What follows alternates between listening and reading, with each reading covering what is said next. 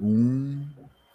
Olá, pessoal. Bom dia, barra boa tarde para quem está no Brasil. Boa tarde, barra boa noite para quem está no outro lado do hemisfério.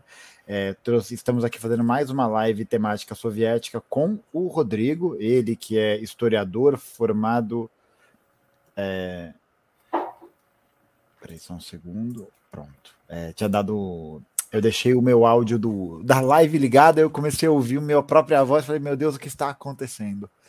É, mas estamos aqui em mais uma vez uma live com o Rodrigo, é, ele que é historiador formado pela Universidade Estatal de Moscou e que também trabalha como guia turístico nas antigas repúblicas soviéticas. E a, a temática da live de hoje foi selecionada por vocês, jovens que estão aí começando a assistir, que vai, é, que vai falar um pouco sobre o processo de desenvolvimento econômico da União Soviética no período de governo, principalmente, que a gente vai pegar bastante, de Joseph Stalin. Então, queria é, só pedir para né, caso é, seja a sua primeira vez aqui nessa live, pedir para o Rodrigo se apresentar rapidamente aí para o pessoal, caso você não o conheça, mas é, enfim, mandem suas perguntas aqui no chat, se puderem contribuir também com o Superchat, não se esqueçam de se inscrever e comentar a live. E no mais é isso. Rodrigo, se quiser se apresentar, fica à vontade. Boa, bom dia, boa tarde. Aqui em São Petersburgo, já quase boa noite. É, primeiramente, agradeço o convite, novamente estar aqui para a gente discutir temas relacionados à história da União Soviética.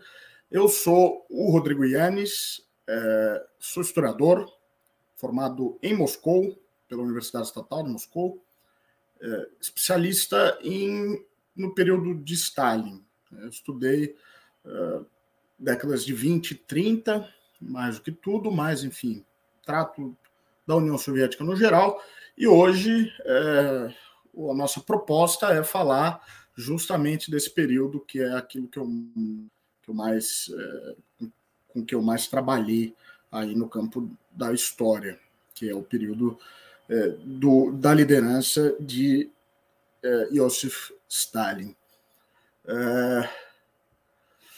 Bom, é isso. Pessoal que estiver acompanhando pode fazer perguntas, que o Gustavo vai ler algumas para nós, mas o nosso objetivo hoje é tratar, então,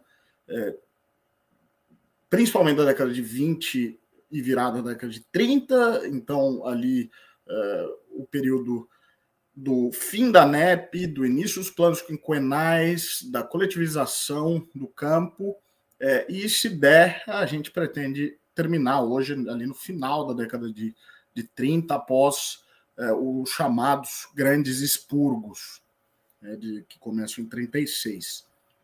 E quem sabe se a gente conseguir né, manter esse ritmo, a gente é, trata no futuro aí da guerra e é, tenta fazer um panorama geral do período de Stalin na liderança da União Soviética. Não, perfeito. É, já, eu já combinei aqui o plano quinquenal das, das nossas transmissões vai ser exatamente é, garantir que falemos sobre a Segunda Guerra Mundial, que a gente vai falar também sobre a participação da União Soviética nesse processo, para a gente é, assistir o resgate do soldado Ryan com um olhar um pouquinho mais crítico sobre os processos que aconteceram, né? É, porque é isso, né? Desembarcar na Normandia e chutar cachorro morto é fácil. Quero ver repelir na terra, né? Aí é um pouco mais complicado. Brincadeira, amigos aliados, um grande beijo aí para o Reino Unido e para os estadunidenses que nos assistem. É, bom, Rodrigo, eu queria primeiro começar é, fazendo uma pergunta é, e também contextualizando um pouco ela, porque a gente na escola costuma aprender o processo total da Revolução Russa de uma maneira, é, é claro, bastante enxuta, né? E muitas vezes é, essa enxutidão acaba se transformando em reducionismo, né?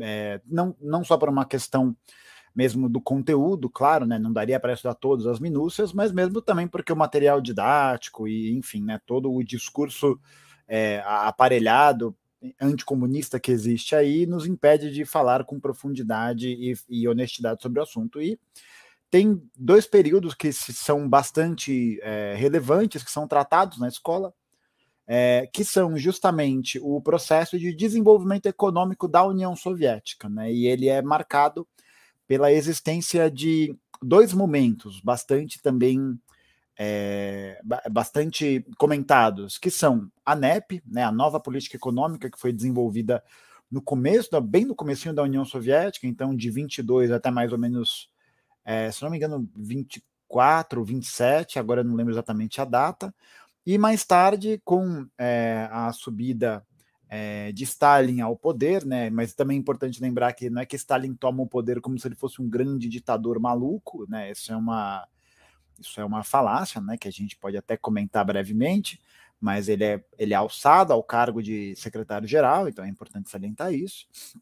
E mais tarde a gente tem a introdução dos planos quinquenais, né? Que é um modelo de economia mais planificada, é uma ideia que hoje a gente enxerga uma certa similaridade com o que acontece na China, por exemplo, né? O Xi Jinping o tempo inteiro está lá falando dos planos quinquenais, planos quinquenais, mas fica um pouco de dúvida, né? O que, que são exatamente isso. Então, eu queria que você é, meio que respondesse e comentasse como é que foi esse processo de desenvolvimento econômico da União Soviética no período pós-guerra civil, é, envolvendo essas duas dinâmicas.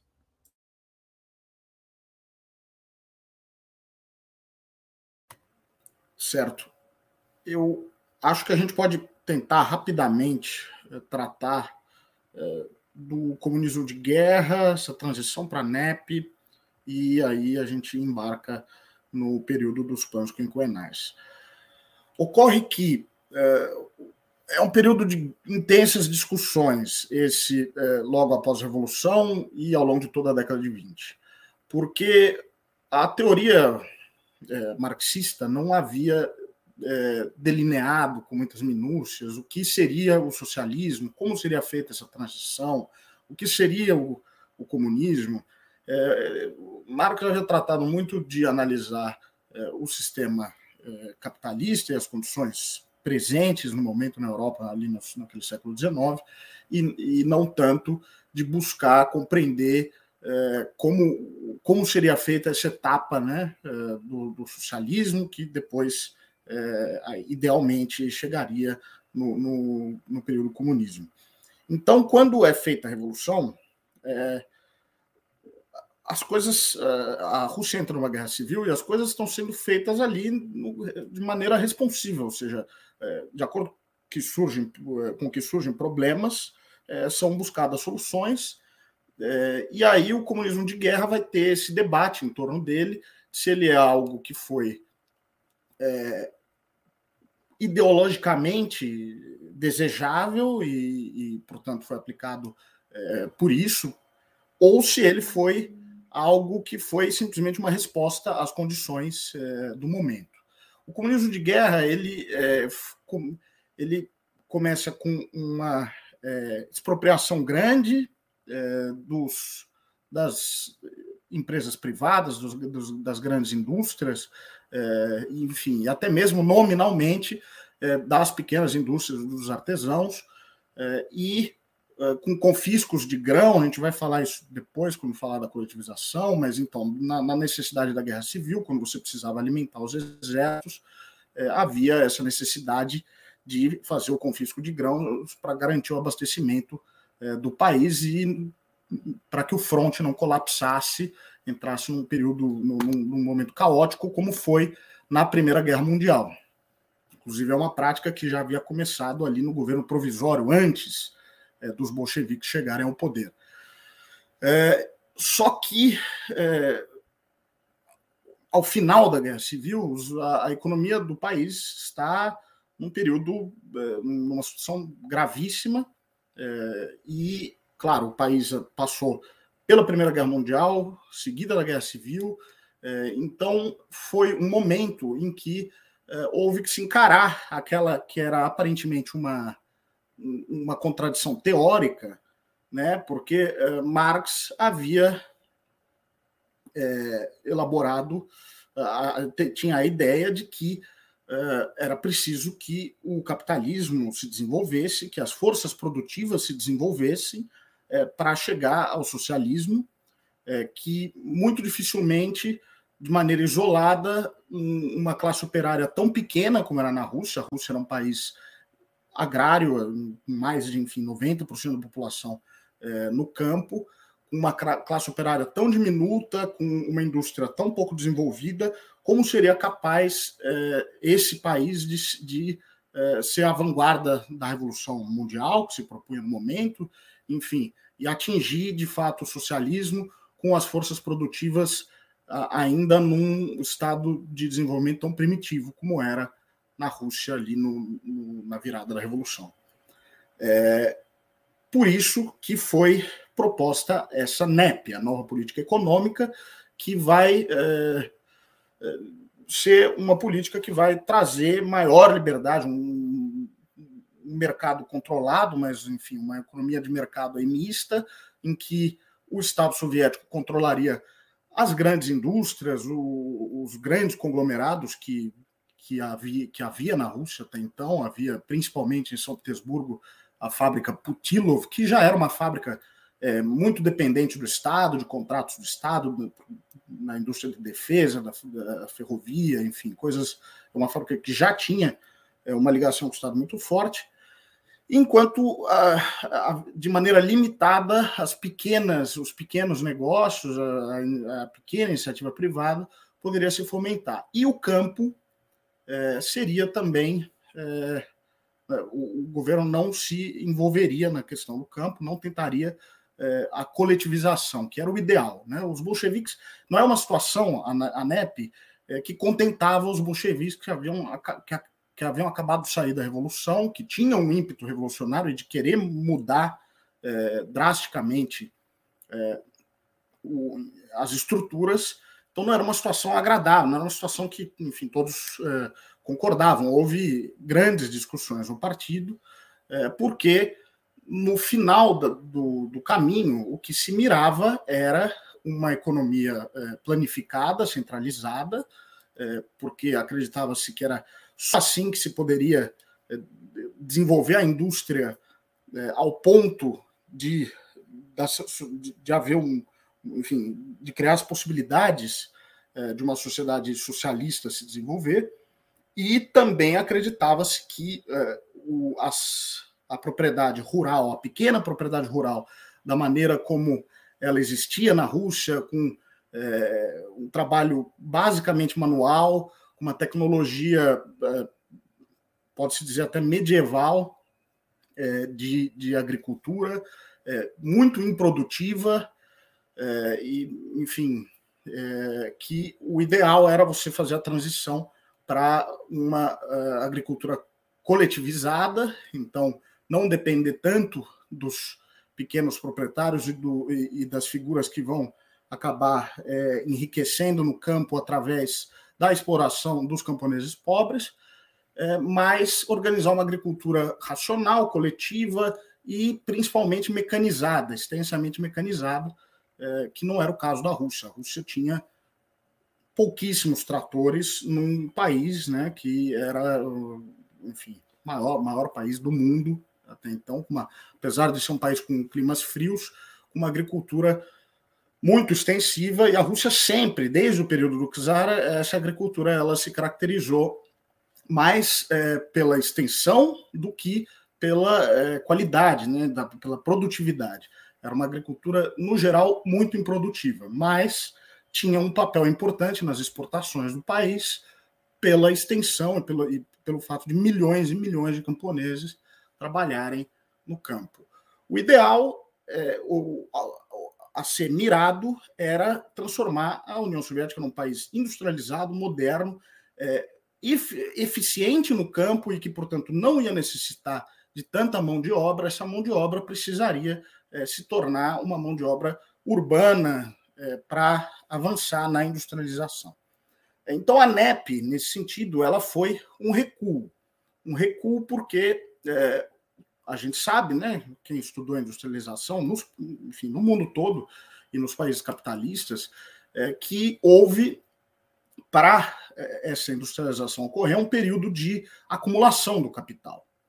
E esse período de acumulação do capital, como descreve Marx, como descreve Engels, foi um período em que a, classe, classe operária sofreu muito, porque é um período de realmente de exploração. Acumulação primitiva do capital é, é algo bastante violento, é, mas fundamental para você construir as indústrias, para você dar, sair daquele patamar é, e iniciar um processo de industrialização. É, por isso, Marx acreditava que a revolução seria possível nos países centrais, como a Alemanha, como a Inglaterra, é, países que já haviam passado por esse processo. Ficou aí a questão do que fazer na Rússia, é, que era um país essencialmente agrário, como eu já coloquei. É, a NEP foi esse recuo para permitir um, um, um acúmulo limitado, com bastante controlado é, e temporário. Nunca foi algo é, feito, pensado para durar. É, e, nesse, é, de fato, a NEP, nos seus primeiros anos, ela vai apresentar bons resultados, a economia do país é, vai dar uma, uma deslanchada, é, só que vão ficar algumas questões que vão incomodar é, a liderança bolchevique e alguns dilemas que vão ser debatidos ali no final, a partir da morte do Lenin. Né? Lenin morre em 1924 e começa um, toda uma discussão dentro do partido, entre as diferentes alas do partido, do que deve ser feito a, a partir de agora. É, e, bom, enfim, a gente vai tratar disso mais tarde. Uh, uma dessas posições vai ser vitoriosa e a NEP, então, vai ser liquidada uh, no final da década de 20.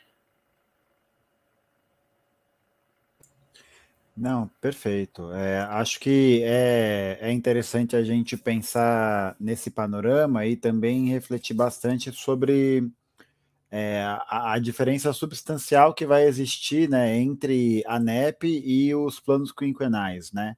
Talvez algo é, similar.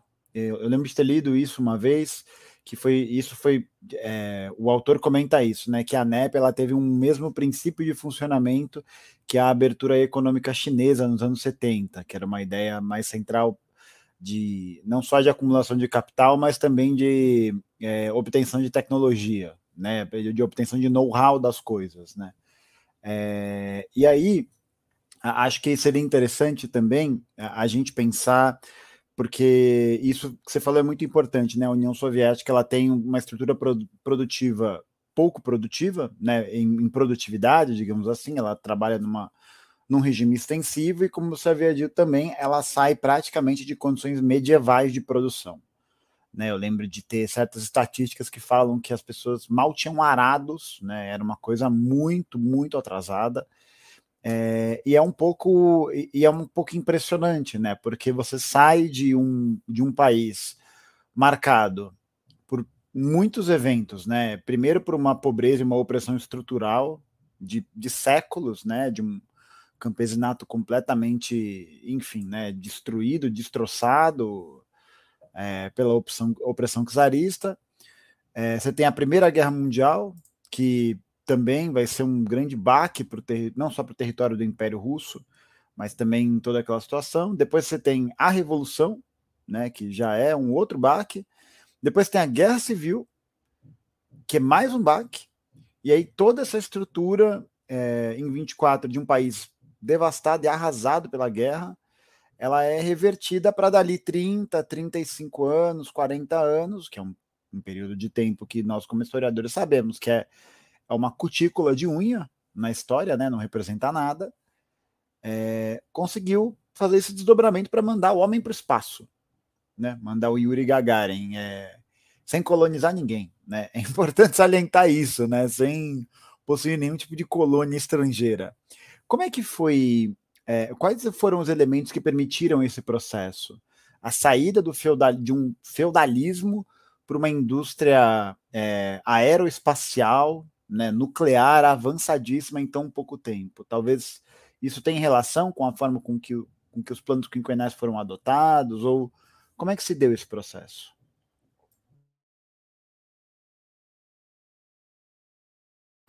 É, sim, sim, isso tem relação é, e, enfim, tem relação com essa discussão que se estabeleceu no partido ali na década de 20. É, basicamente, no início havia dois blocos a oposição de esquerda, que era liderada pelo Trotsky, e no início o bloco do resto do partido, que onde estava Stalin, estava Bukharin, Kamenev, Zinoviev, enfim, várias das lideranças partidárias.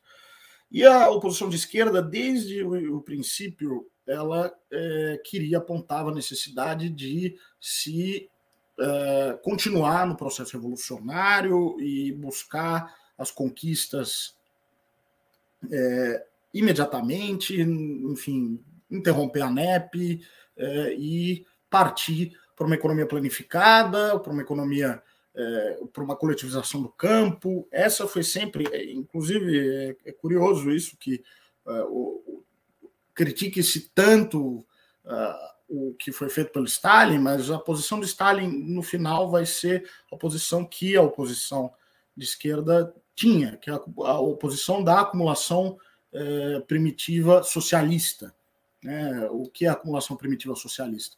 É uma ideia elaborada principalmente por Preobrajensky, é, na qual, pela qual é, a industrialização soviética ocorreria é, financiada pelo, é, pelo, pela acumulação de riqueza através da agricultura. Então, o excesso de grãos seria requisitado, seria vendido, e para isso ele precisa ser requisitado a preços baixos para vender, é, para exportar e é, adquirir, então, é, recursos para comprar máquinas, para comprar, enfim, chamar engenheiros, adquirir tecnologias e suprir esse, esse, é, esse enorme essa enorme distância que a Rússia tinha em relação às potências capitalistas, né, nominalmente aí a Alemanha e a Inglaterra, mas enfim, as potências industrializadas. É, e claro que com a industrialização você construiria tratores e os tratores ao é, produtividade acreditava-se de modo que a, a partir daí a, enfim a, esse processo formaria um triângulo e é, a indústria iria crescer dessa maneira.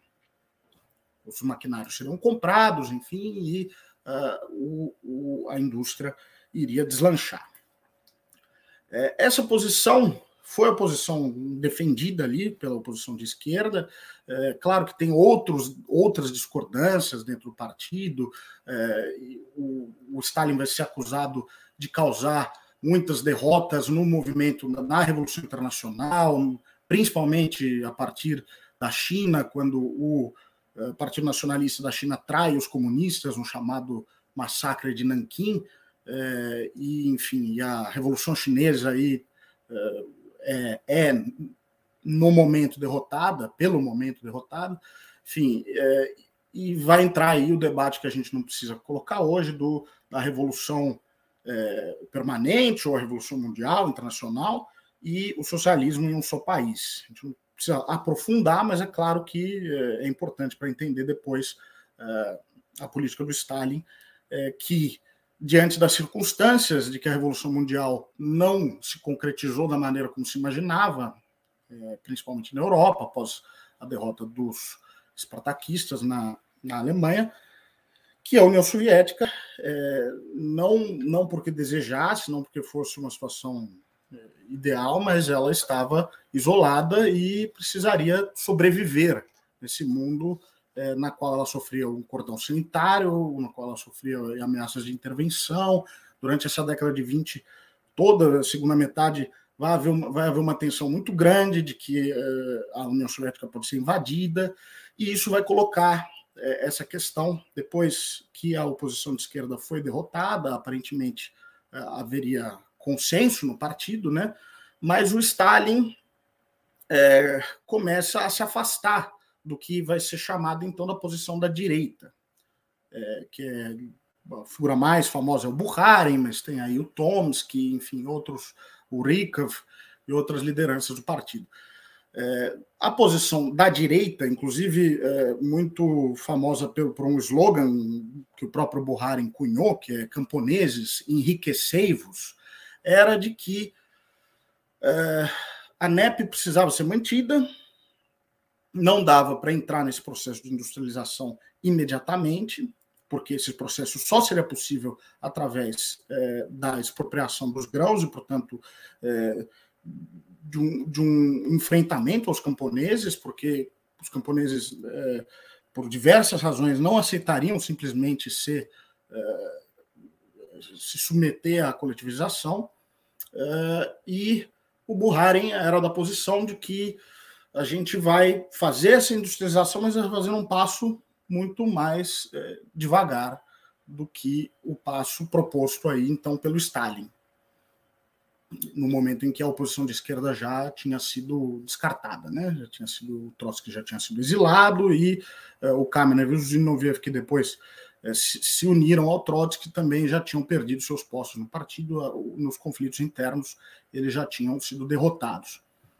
É, e começa a surgir esse desentendimento. O Stalin ele vai para a Sibéria numa na época havia ali 27, havia várias viagens eram enviados para para viagens uh, de inspeção do campo, e o, e o Stalin foi para a Sibéria e voltou com uma opinião muito forte de que uh, era preciso enfrentar os camponeses, porque a resistência à coletivização, a coletivização ela estava sendo promovida, mas é, promovida de maneira voluntária, enfim, de maneira e, e, a, e, os números no final da década de 20, ali antes do início da colonização propriamente, era uma coisa de 1,5% é, do campo tinha aderido à coletivização. É, ia a passos muito devagares, da maneira como queria a oposição de direita.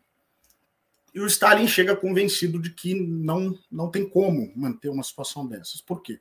A industrialização precisa ser realizada e precisa ser realizada não somente porque ela é um, um pilar do, é, do, da criação do socialismo. Né? O socialismo não seria possível sem realizar a, a industrialização.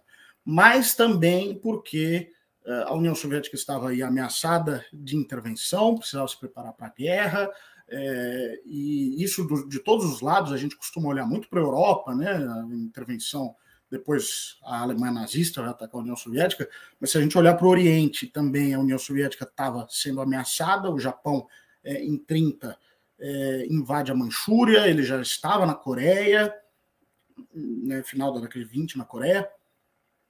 É, e, e se você olhar, é uma fronteira enorme que a União Soviética tem ali no Extremo Oriente, com a China, região da Manchúria invadida pelo Japão, com a Coreia, enfim.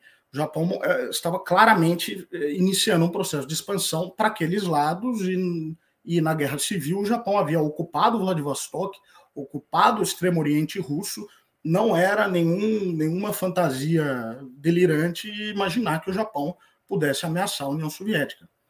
Então, a necessidade de industrialização também é a necessidade de criar uma indústria de defesa para se defender de uma guerra que é iminente e é inevitável.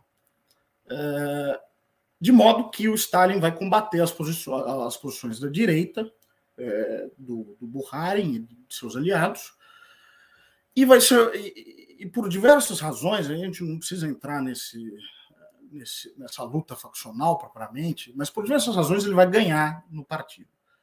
É, e vai ganhar porque a posição dele tinha um, um apelo. Né? A gente está falando de um partido revolucionário, um partido bolchevique, e é, as pessoas não estavam exatamente. Hoje em dia, a gente tem a tendência, e no Ocidente tem a tendência de idealizar a época da NEP, porque houve um grande, de fato, houve um crescimento econômico é, mas não era o que estava sendo almejado. É, e é, os, os, revolucionários não estavam contentes com aquela situação, era uma situação temporária. É, então, havia um apelo nesse início desse processo de industrialização. E é o que vai ser feito. Vai ser feito, então, vai ser estabelecido planos quinquenais, quinquenais, que eles duram cinco anos, vão ser, é, vai ser é, criada a Comissão de Planejamento do Estado, que vai estabelecer metas de produção, estabelecer quais são as áreas é, estratégicas é, na, no, no, qual os maiores investimentos devem ser feitos. Enfim, tudo vai ser controlado do centro é, para é, focar naquilo que eles achavam necessário no momento. No caso, indústria pesada, maquinário, tratores, defesa, ferrovias, é, claro, para dar aquele empurrão inicial na industrialização. Você precisa da indústria pesada é, para depois passar a desenvolver a indústria leve. É, e os, o plano quinquenal. Ele é, estabelece uma série de metas extremamente é, ambiciosas e uh, junto, durante, no, no, no, mesmo momento em que esse processo ocorre, ocorre então uma coletivização aí forçada do campo, a coletivização jamais é, muito mais um embate mesmo, e os bolcheviques vão usar termos relacionados à guerra, né, o fronte, eles vão falar, as incursões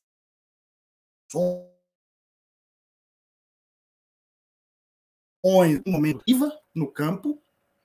É, inclusive, um episódio, rapidamente falar, um episódio durante a guerra, quando o Churchill visita a União Soviética pela primeira vez, depois que os nazistas invadiram a União Soviética, o Churchill relata nas memórias dele, não, lembro exatamente em que, em que, livro, mas ele relata que o Stalin é, teria comentado com ele que, apesar dos alemães estarem chegando próximos de Moscou naquela ocasião, que é, nada tinha sido pior do que a coletivização. Nenhum confronto, essa, a Segunda Guerra Mundial, naquela ocasião, é, não, tinha, não estava tão dura e tão desgastante quanto foi a coletivização do campo ali na década de 30. Bem, é, então é um, é um embate muito grande. É, só que é fundamental para você dar esse pontapé inicial na industrialização do país, e a gente vai ver que resultados, inevitavelmente, é, inegavelmente, é, foram obtidos. A gente pode discutir os custos, a gente pode discutir a necessidade, apesar de eu achar que o simples fato da Segunda Guerra Mundial ter chegado da maneira como chegou na União Soviética e ter é, ceifado a vida de 30 milhões de pessoas, é, já é uma justificativa poderosa é, para o imperativo de você fazer uma industrialização a largos passos ali no início da década de 30, final da década de 20, início da década de 30. É, mas a gente pode discutir se era realmente preciso fazer nesse, nesse ritmo, é, se, enfim, se esse ritmo é, realmente trouxe, aí a gente pode, enfim, entrar em dados e discussões é, de, do, dos problemas que o ritmo tão acelerado também trouxe à, à industrialização, à qualidade, enfim, do, do, do, aço produzido e todas essas questões mais técnicas, é, e também o custo disso. Agora, é, o debate foi vencido ali é, e foi uma posição que, é, inclusive, se a gente olhar é, os escritos do próprio Trotsky, ele mesmo não tem nada contra o, o plano quinquenal. É, ele vai criticar outras questões, a maneira como foi feito e tal, pode até criticar, mas enfim, o Trotsky sempre foi de uma opinião bastante diferente da opinião do Buharin de é, uma desconfiança grande da classe camponesa, é, como uma classe, enfim, reacionária, uma classe, é, enfim, que a gente vai ver no processo de, de, de, coletivização que vai resistir a isso, vai resistir às coisas mais básicas, vai resistir à mecanização do campo. As pessoas, os camponeses não queriam mudar a maneira como eles trabalhavam, né? não queriam passar a utilizar tratores, eles preferiam continuar é, com um trabalho essencialmente manual, no máximo de tração animal, é, que era um impeditivo para o crescimento do país, um impeditivo para a industrialização e gerava fome também nas cidades. Havia, a gente está falando do momento em que o Estado soviético se sentiu é, nas mãos, né, encurralado pela classe de camponeses ricos que vai ser chamada de kulaks. Aí a gente entra em. É, não, é, pô, eu. É, você vê que loucura, né? Porque a forma como isso é aprendido, pelos, mesmo pelos materiais didáticos, ou mesmo pela historiografia ocidental tradicional, não, não levanta esse aspecto, né? De que houve resistência no processo é, por uma questão enfim, né, cultural. Não, para mim é assim, né? É que para olhando aqui, ouvindo você falar, para mim não faz qualquer sentido, qualquer sentido você preferir uma produção que seja, enfim, né, mais trabalhosa, menos produtiva, em nome de, de, sei lá, eu, eu, eu não sei, na minha não sei do que, né? Mas é Acho que é, é importante e interessante a gente pensar nesse processo de coletivização, porque ele é um dos grandes espantalhos né, que existe da historiografia é, ocidental, tradicional, para falar sobre esse período de desenvolvimento econômico do, é, Stalin, né, mas é, não sobre as ordens diretas dele, como se faz pintar, mas na verdade como um debate que é vencido por essa parte do partido, né, por, essas, de, por essa visão né, de alguns membros do partido. É, esse processo ele gerou muitas consequências, né, tanto que é esse, enfim, o mote central da discussão que se tem sobre futuramente a fome na Ucrânia, o que se chama de Holodomor, e que, enfim, né, a gente já tem investigado cada vez mais que é, não houve, nesse sentido, um processo de intencionalidade das ações é, do governo, né, das ações da União Soviética, mas não negando que houve realmente fome, né? Mas acho que esse é um ponto central. A fome ela era algo que atravessava a condição social soviética há muito tempo, né? É igual eu fazendo um paralelo só para esclarecer é, é um pouco isso, é da mesma forma como a gente pensa hoje a pandemia de Covid-19 como um tempo de grande exceção da história humana, quando na verdade não. Né? Na verdade, a, a, humanidade atravessa toda a sua existência com uma série de epidemias, com uma série de doenças, né? Você tem surtos de tuberculose no Egito Antigo, né? Você tem surtos de tifo, de gripe, de malária, você tem um monte de coisa. Esse século XX que tivemos ainda tivemos certos surtos epidêmicos, mas bem mais controlados, né, por uma questão de avanço técnico científico eh, da medicina. É, e aí é interessante, né, pensar nisso. Quais que são, é, portanto, sabendo que essas condições são dadas historicamente, queria que você comentasse um pouco dessas consequências do processo de coletivização, né? Porque você comentou que o, os kulaks, tá? É, gente, é kulaks, tá? Não gulags, tá? São palavras parecidas, mas definitivamente elas não significam a mesma coisa, tá bom? Os kulaks que eram os camponeses ricos, é, que, que resistiram a esse processo de coletivização. Você poderia comentar um pouco mais quais é, algumas consequências desse processo é, de coletivização, podemos dizer forçada, né? Acho que houve, de fato, mesmo um processo de imposição, é, mesmo pelo tempo, mesmo pela, como você falou, pelas questões históricas, né?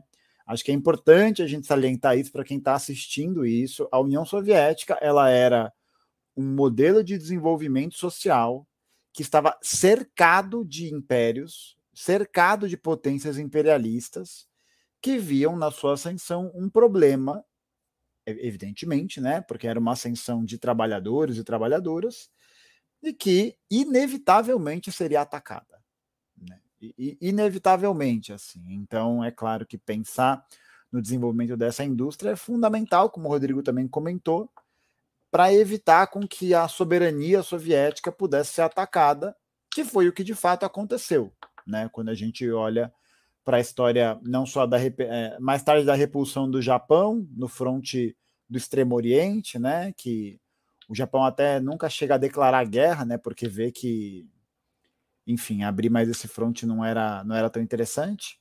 Só, é, é na conferência só de alta que eles vão decidir que a União Soviética vai ser articulada para invadir o. para ajudar os aliados, né? Acho que era alguma coisa assim. É, mas a gente vê que no fronte oriental foi graças a essa produtividade soviética, graças a esse processo, que hoje a gente não fala alemão, né? Ou que a gente está vivo. Enfim, todo dia de manhã a gente tem que agradecer ao Exército Vermelho. Obrigado, membros do Exército Vermelho. É, enfim, você poderia comentar um pouco mais das consequências desse processo de coletivização? Sim, é, só para comentar isso que você falou da, da questão cultural, né? Do, do, hoje a gente olha e pensa por que, que o camponês ia se recusar a utilizar novas técnicas que aumentariam a produtividade. É, a gente está falando de um país vastamente analfabeto, deseducado. É, para você, uma anedota, mas que exemplifica um pouco uma, uma mentalidade dessa Rússia. No início do século XX, até final do século XIX, houve uma discussão da construção de um metrô, um sistema de metrô em Moscou. Né? Hoje o sistema de metrô de Moscou é mundialmente conhecido por ser belíssimo e tal, mas ele foi construído só na década de 30. Hum, ainda no período do, do imperador, do Tsar, é, houve uma discussão para construir o metrô em Moscou. É, e como é que ela acabou? Né? Ela foi encerrada e não se falou mais nisso. Dizem que é, alguns elementos da igreja é, ortodoxa russa aconselharam o czar a não mexer nisso, não, não, porque você vai para construir um metrô você precisa cavar a terra e querer cavar a terra é querer encontrar o inferno. Então, com base nessa né, do obscurantismo medievalesco, é, eles optaram por desistir da construção do metrô. Então a gente vê que se até nos níveis é, de, de, nos ciclos de poder existia esse tipo de, de pensamento retrógrado neste nível, é, lamentavelmente as massas camponesas também, enfim, sofriam é, dessa dessa mentalidade um tanto é, um tanto retrógrada mesmo. É, mas, enfim, seguindo, é, ocorre que a gente também tem que diferenciar o que é o processo de descolaquização do processo de coletivização. Porque enquanto a coletivização ela não foi é, imediatamente popular, não foi imediatamente abraçada, a descolaquização, em grande medida, foi é, abraçada pelos, pelos camponeses pobres, e até pelos camponeses médios. Ocorre que a União Soviética dividia em três estratos, né? Os kulaks, que são os camponeses ricos, os seredniki, camponeses médios, e bedniki, camponeses pobres.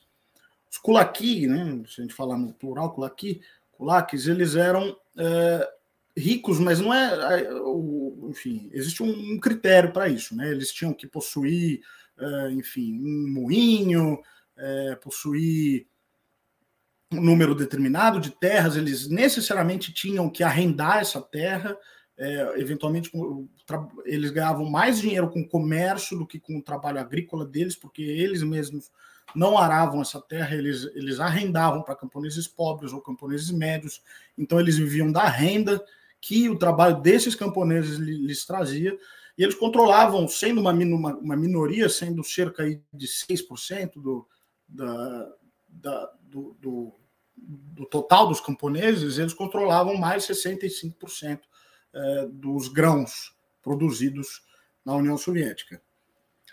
De modo que havia essa necessidade é, de resolver essa questão, porque os, os kulaks, como é, comerciantes, eles não tinham interesse em vender os grãos na, quando eles estivessem mais baratos. Ou seja, no outono. Outono é a época de colheita. Eles seguravam os grãos no outono para vender na primavera, depois que passou todo o inverno, quando estava é, apenas no início da colheita e o preço dos grãos subia consideravelmente.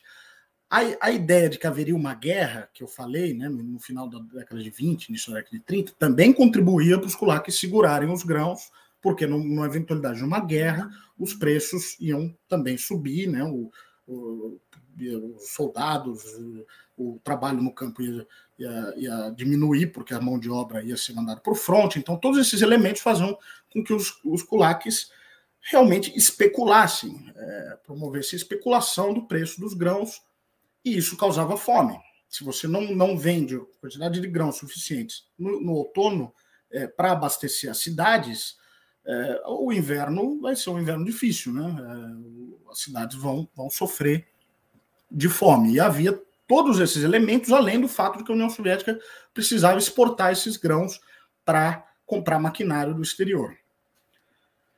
Todo, todos esses elementos somados fizeram com que tomasse a decisão, então, de iniciar o, a desculaquização. Só que a descolaquização é um processo, a gente está falando de um país de uma extensão gigantesca, é, com a gente tem a ideia da União Soviética como um monolito, que Stalin como alguém onisciente, uma ideia muito calcada naqueles livros de ficção científica, tipo o, o 1984, ele tudo vê, tudo sabe. Mas a gente, ah, na, até o início da década de 30, não tinha uma linha de telégrafo que conectasse Moscou com Sochi, que era onde o Stalin ia é, passar o, o temporadas de descanso. É, e e é, não tinha uma linha de telégrafo que conectasse ele com o governo central de Moscou. Eles, eles se é, comunicavam por correspondência, um pacote de correspondências ia todo dia para Moscou e vinha de volta. Era muito, é, muito rudimentar. Quanto mais a gente falar dos rincões da Sibéria, né, do Extremo Oriente, enfim.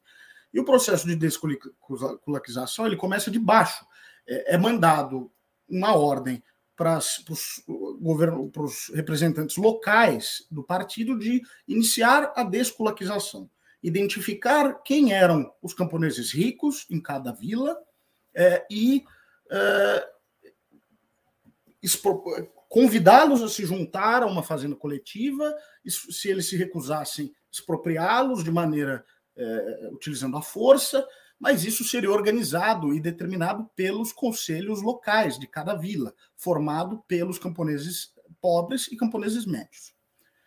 É evidente que ocorreu uma série de violações aí é, do, da legalidade, enfim, e situações é, de abuso, é, porque ocorria que nem sempre é, a, o camponês que era desculaquizado era um culac, ele podia ser um camponês médio, mas um camponês é, impopular, que tivesse uma relação ruim e alguém se aproveita disso, ou uh, o, as pessoas, é, os responsáveis pelo comitê, desejavam uma propriedade específica para si e queriam se aproveitar da desculaquização para uh, se livrar dessa pessoa e, e se apossar da propriedade. Existe uma série, isso está fartamente documentado, inclusive, então, Stalin, em determinado momento, vai escrever um artigo que é famoso, chamado, é, em português seria algo como Atordoados pelo Sucesso, no qual ele elogia a coletivização, diz que muito bem, que a gente está caminhando como, como era esperado,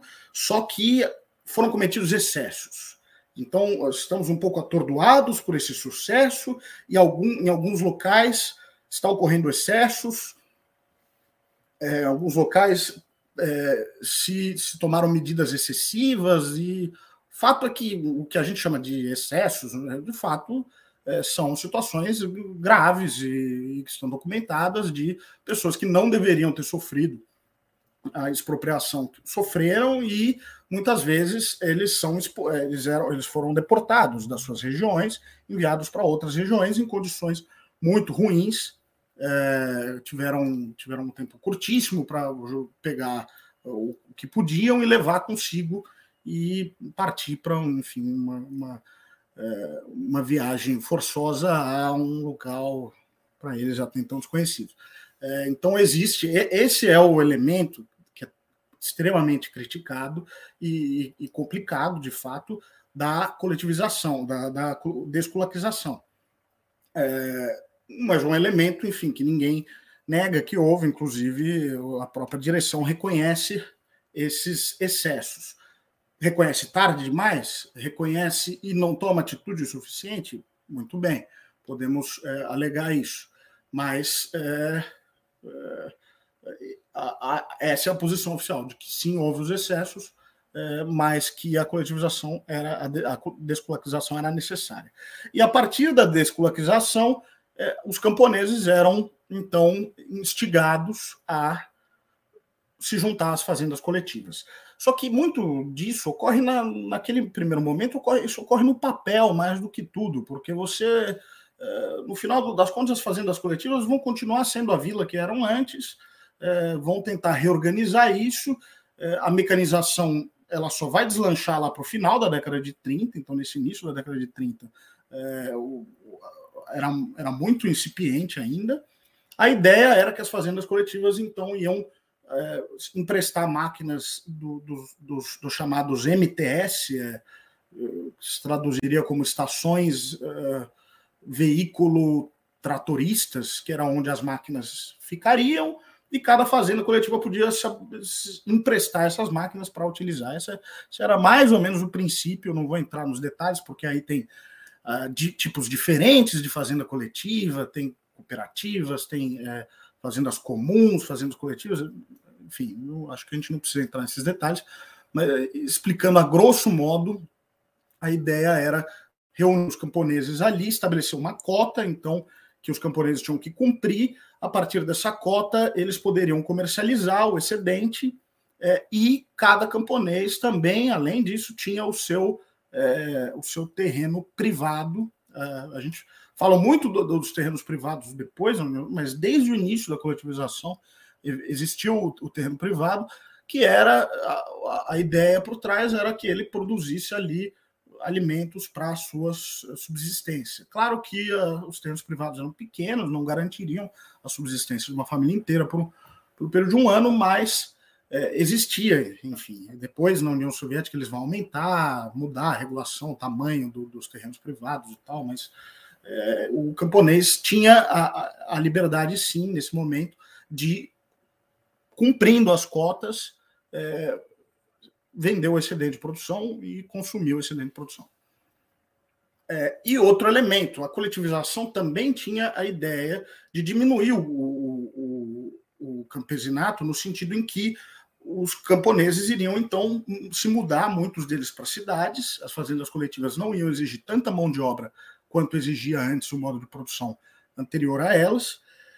E isso é fundamental, a gente está falando de um processo de industrialização, para um processo de industrialização, você precisa de mão de obra operária, e a mão de obra operária vai vir do campo. Então, é, é, inclusive, se fala muito dos passaportes que proibiam os camponeses de sair do campo. Não é bem assim. O interesse da União Soviética era diminuir a população no campo.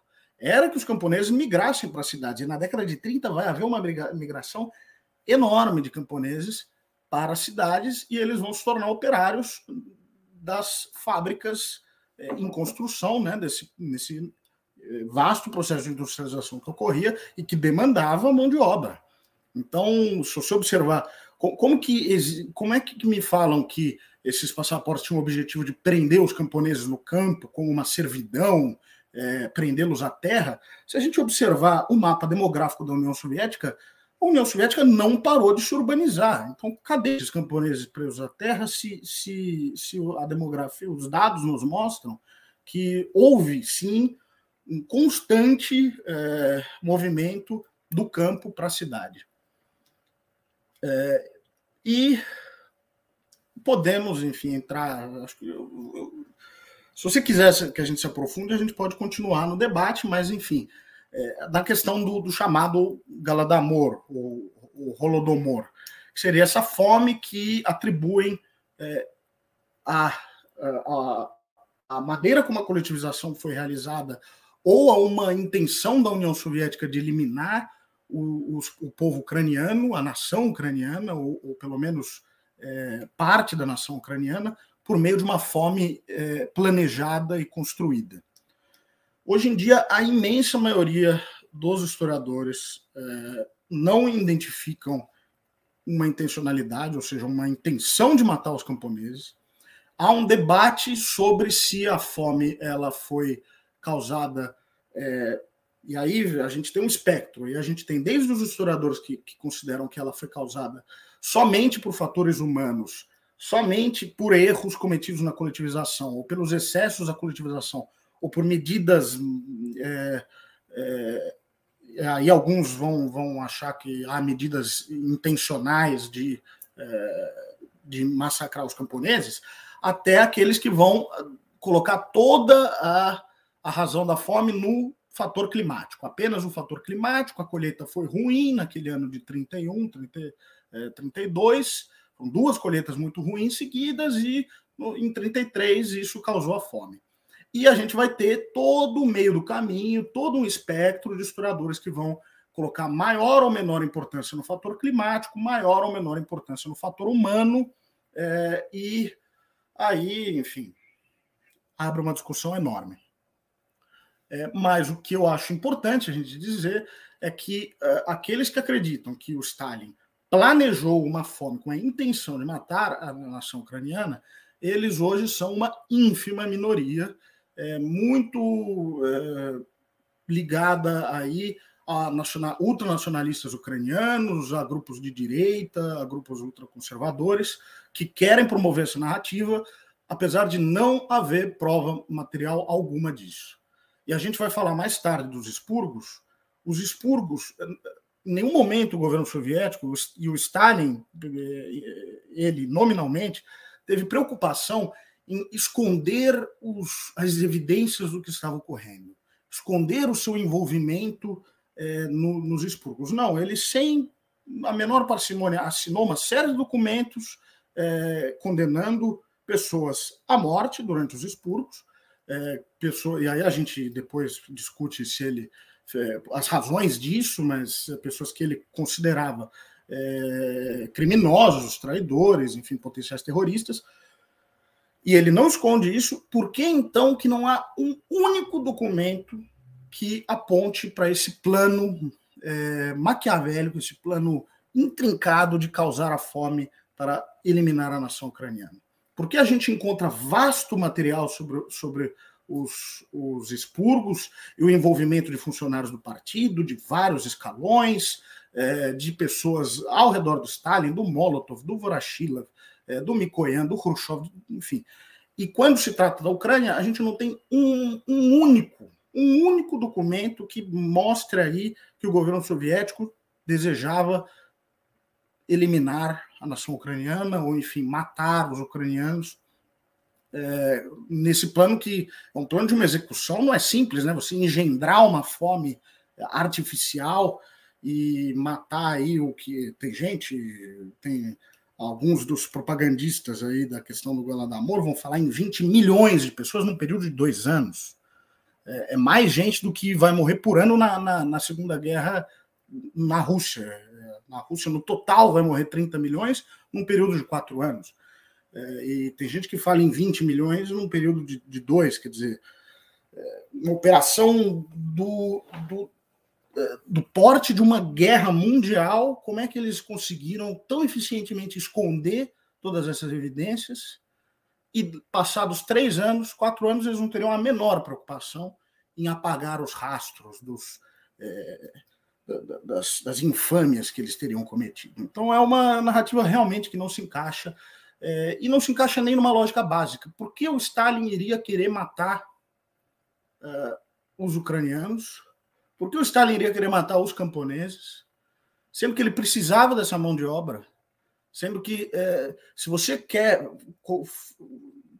mesmo se se coloque uma figura, uma, uma ideia de que o Stalin é uma pessoa absolutamente calculista, fria, a gente sabe o que ele queria. Ele queria industrializar o país, criar uma indústria de defesa, para isso ele precisa dos grãos para vender, ele precisa, ele precisa disso. Ele. É, eliminar uma porção tão grande da própria população, ele está ah, agindo contra si. É, não há, enfim, não há nenhuma lógica básica nesse sentido em relação ao, ao Holodomor. Tem até uma que... É, algumas questões interessantes que você falou, Rodrigo, e me ocorreu, são várias, né? Mas a primeira, o quanto existe mesmo em uma certa insistência nessa narrativa, porque de você cria um plano de equiparação ao que foi a Shoah, né, ao que foi o Holocausto. Né? Existe, acho que, um, uma tentativa de historiadores ocidentais de criar essa proximidade para poder legitimar o argumento de Stalin e Hitler são mais parecidos do que diferentes, né? Que é o que todo Faria Limer diz por aí, né? Perceba, jovem, não é uma grande coincidência que toda pessoa que fala isso defende o touro dourado na defendia, né, o finado touro dourado que ficava na frente da bolsa de valores de São Paulo. É, um abraço aí ao touro dourado que foi retirado pela prefeitura e, e desejamos estimas melhoras para o seu destino. Mas é interessante pensar que existe essa equiparação, porque isso, de certa maneira, alimenta o argumento da teoria da ferradura, né? E de colocar essas duas pessoas como enfim, né, pessoas que tenham o mesmo, a, a, o mesmo a, a, mesma arquitetura mental maligna, né, maquiavélica tal. E aí eu estava dando uma olhada no, em alguns dados demográficos, mas eu já tinha dado uma olhada sobre isso. Você havia comentado que tem gente que fala em 20 milhões, você falou 20 milhões em dois anos, né? Pensar que em coisa de vai, vou, vou, vou dar uma colher de chá, né, e considerar que o processo do Holocausto começa em 33, né, com a ascensão de Hitler ao poder. Eu acho que é posterior, mas eu vou dar essa colher de chá. Em 12 anos, é, se tem a estimativa de 6 a 7 milhões. E é aquele negócio, né? É, em campos dele, feitos para o extermínio. Né? Não, não é que era a fome, que era uma consequência um pouco mais longa, né? Não, era um lugar, eram abatedouros humanos, né? Era isso. Foram 6 a 7 milhões, né? Os números mais aceitos são 6 milhões, mas vamos falar de 7 só para dar a lambuja. Meu, de 20 20 milhões em dois anos é demograficamente uma aberração, né? Por quê? Porque a Ucrânia, em 1933, ela tinha uma população de 32 milhões de pessoas. Como, como que, entendeu? Como que acontece isso, bicho? É, é impressionante. E aí tem um outro dado que é interessante, que vale para a gente refletir, que de fato tem uma queda abrupta de população de um ano para o outro, que é o causado pela fome, né? Só que se a gente pega para olhar o final da União Soviética até hoje, a população ucraniana, com exceção. É, não, desde 91 mesmo. Desde 91, da derrocada da União Soviética, a população ucraniana só vem diminuindo. Só vem diminuindo. Né? E aí, se você pega os dados para analisar da população ucraniana no período soviético, você vê um movimento contrário. Você vê um crescimento. Então, acho que é, é, é até importante a gente pensar, né?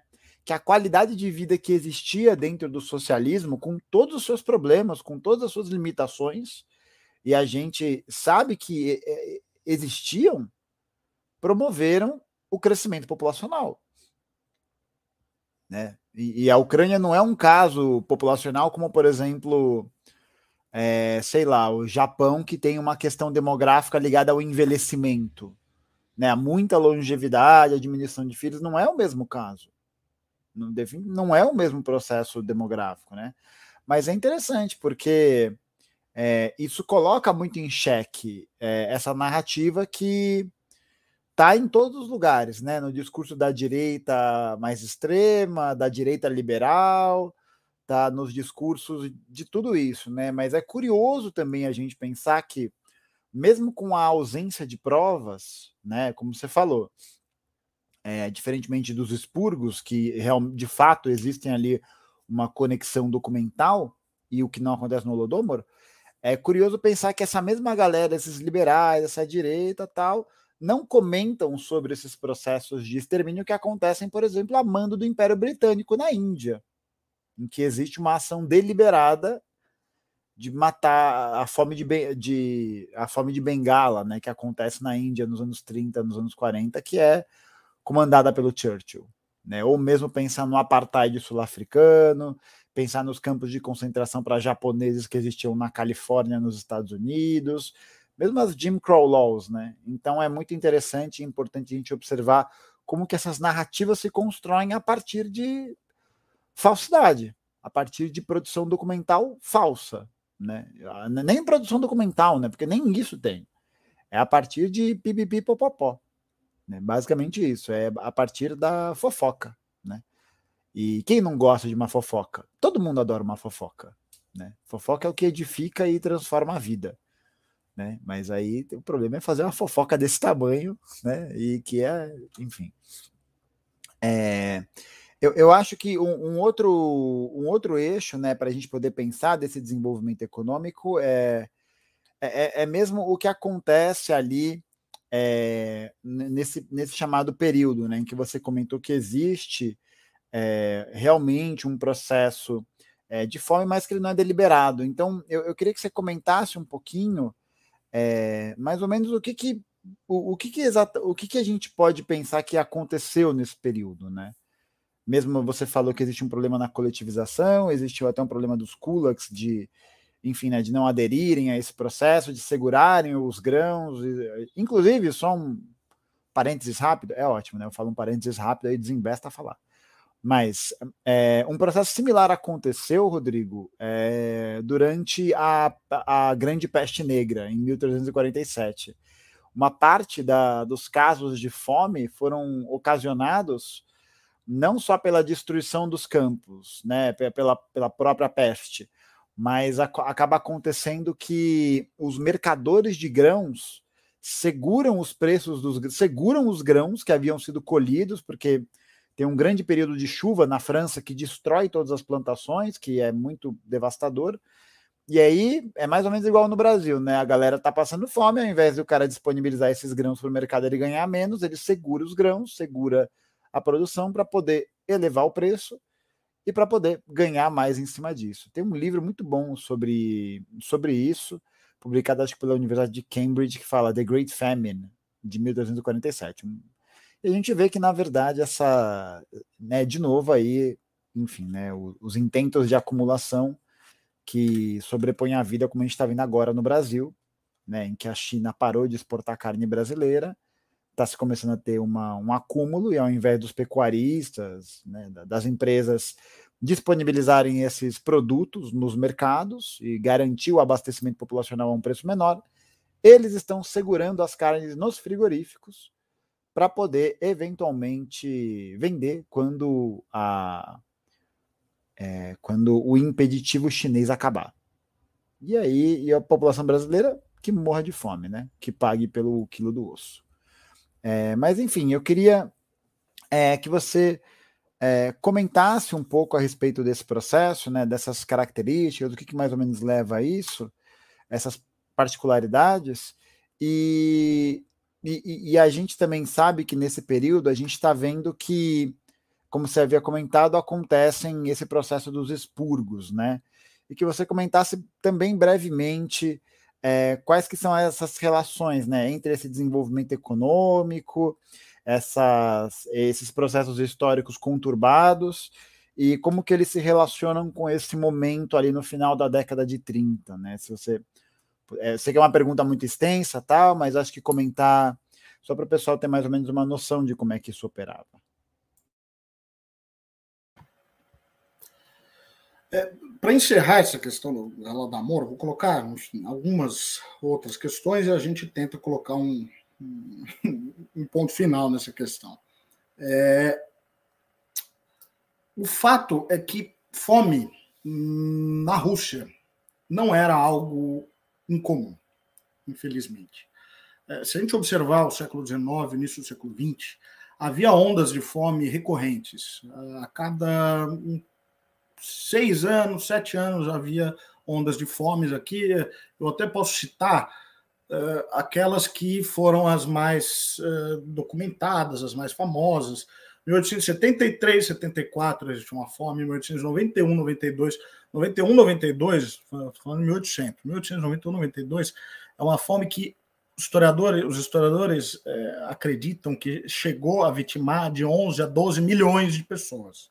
É, então, realmente, para vocês verem que o, o número das tragédias, é, a gente falou em 20 milhões, mas aquele é um número que hoje em dia nenhum historiador, nem o mais racionário, tenta sustentar, porque ele não faz sentido de, com, com, o material que a gente tem da demografia da Ucrânia na década de 30. Hoje, é, os números mais altos são ali 6 milhões, 7 milhões, e a maioria fala entre 700 mil a 3 milhões de pessoas. Claro, né, são números enormes, mas vejam, em 1892, de 11 a 12 milhões de pessoas morreram de fome.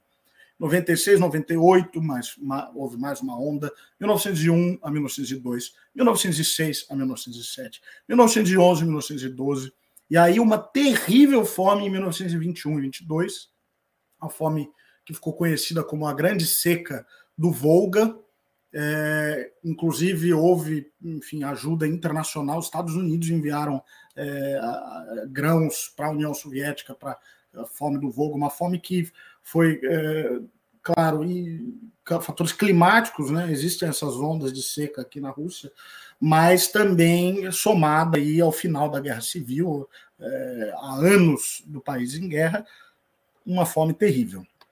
E eu acho que não é uma coincidência o fato de que, após a coletivização e a mecanização do campo, a União Soviética vai ter essa fome de 32 e 33, que nós discutimos, que é, é por vezes chamada de Holodomor, vai ter uma fome em 45, depois da Segunda Guerra Mundial, também consequência da guerra, e depois não mais. depois, até o final da União Soviética, então, de enquanto eu, na, eu, eu, falei aí umas cinco, seis ondas de fome num período de 50 anos, é, no, no, num período de quase 100 anos, 90 anos, até desde a década de 30, já não vai haver mais ondas de fome. E é, eu acho que não é à toa, é a melhora da produtividade. É, houve uma importante melhora da produtividade. Muito se fala que a agricultura da União Soviética era ineficiente. A agricultura da União Soviética tinha problemas, sem dúvida tinha problemas, e eles eram extensamente debatidos pelos soviéticos. Uma das, das áreas da economia, é, da economia não, né, uma das áreas é, profissionais mais em que havia mais investimento na União Soviética era a agronomia, enfim, discussões de agricultura, esse era um ponto central. Agora, se a gente observar a produção, ela só vai crescer a partir ali da década de 30, ela só vai crescer, ela vai sofrer um baque enorme no final da União Soviética, mas até o fim ela só vai crescer. E aí alguns vão perguntar, mas por que? São famosas, por que, que na década de 70 é, a União Soviética teve que começar a comprar grão dos Estados Unidos? É verdade, a União Soviética começou a comprar grão dos Estados Unidos na década de 70. Só que a gente tem que considerar é, o, o panorama geral da economia soviética. Se a gente olhar é, não significa que a produtividade de grãos diminuiu. É, tanto e também não é uma questão do consumo aumentar, apesar do consumo aumentar bastante no período soviético. É uma questão da quantidade de cabeças de gado de diferentes é, tipos de animais é, que vai consumir grãos. É, os grãos, a maioria dos grãos produzidos na União Soviética, acabavam destinados para alimentação da enorme quantidade de cabeças de gado que tinha na União Soviética, que após o fim da União Soviética foi reduzida a um terço do que ela era. Na Rússia, é, a média é, hoje é um terço do número de animais domésticos que se tinha, domésticos não, né, de, de animais de corte que se tinha na União Soviética. Hoje nós temos um terço na Rússia disso. A Rússia se orgulha hoje de, de ser um dos maiores se eu não me engano, o maior exportador, exportador de grãos do mundo, mas isso é porque a, a, a, o panorama geral da agricultura russa permite que haja eh, grãos porque não há tantos animais para consumi-los. É, então, se a gente olha só um lado da economia, parece bem, né? A Rússia, há cinco anos, atingiu o, o pico de produção de grãos soviético e vem aumentando. Mas veja bem, há cinco anos, há cinco, apenas cinco anos, a União Soviética acabou há quase 30 anos, e faz cinco anos que a Rússia atingiu o nível de produção soviético, o pico soviético de produção de grãos. É, então, com todos os problemas que tinha a agricultura soviética, é, ela conseguiu cumprir aquilo que ela se propôs a fazer e encerrou um ciclo é, terrível de fomes que é, enfim, castigavam o povo russo aí historicamente e bastante de maneira bastante pronunciada nessa virada do século XIX para o XX. Soma-se a isso, você falou de epidemias, a, Ucrânia sofreu graves epidemias no início da década de, de 30 de tifo e de malária. É, hoje os russos até acham estranho, mas sim havia malária na Ucrânia. É, e, e, essas mortes também contribuíram para a questão da fome, evidentemente, porque é, uma pessoa doente não consegue cumprir com as suas tarefas é, no campo, não consegue trabalhar, e isso vai agravar a colheita, isso vai causar fome, e é um ciclo terrível. É, além disso, é, enfim, além de todas essas questões, a questão climática, eu acho que ela é central. Alguns historiadores descartam, não, não descartam totalmente, mas acham que é um fator menor, mas me parece um fator central a partir do momento em que a gente tem relatos, é, matérias jornalísticas mostrando que havia fome na Romênia, por exemplo, e na Polônia, as regiões que hoje são a Ucrânia é, o ocidental, mas que na época pertenciam à Polônia, portanto estavam além das fronteiras soviéticas, também nesse mesmo período essas regiões foram atingidas pela fome. De modo que, se essa fome foi criada é, exclusivamente por erros da liderança soviética, como é possível que ela tenha extrapolado é, as fronteiras soviéticas? É, então, o fator climático é essencial, e aí é, enfim, só para colocar o último, o último elemento dessa questão, o historiador, tem um historiador britânico que faz essa discussão, agora não lembro se é britânico ou americano, mas chama Mark Tauger. É, ele coloca em termos bastante simples. Eu não vou entrar nos números, porque é, se vocês verem os trabalhos, ele é um estudador da agricultura, ele vai usar tabelas, números e tal, enfim, uma discussão enorme com o Davis e o Edcroft, que são outros historiadores. É, ele vai falar o seguinte: se o nível de é, requisição dos grãos, portanto, os grãos que o Estado requi, é, é, retirava dos camponeses, ele diminuiu de, de 31 para 32, então em 31 foi bastante, consideravelmente mais alto o número de requisições, e ele caiu em 32, é, e em 31 em 30, e no início de 32 não houve fome, mas em 33 houve fome, então como é possível que o fator seja a requisição de grãos? Se no ano em que a requisição ela foi maior não ocorreu fome, e no ano em que ela me foi menor, ou seja, retiraram menos grãos dos camponeses, ocorreu fome, logicamente não pode ser o único fator. Ela pode ter agravado, mas logicamente existe um fator externo e ele encontrou esse fator na questão climática. As colheitas foram muito ruins, de modo que é, esse, essa matemática é, eh, fez com que os camponeses, né, essa falta de grãos, objetivamente causou fome no campo.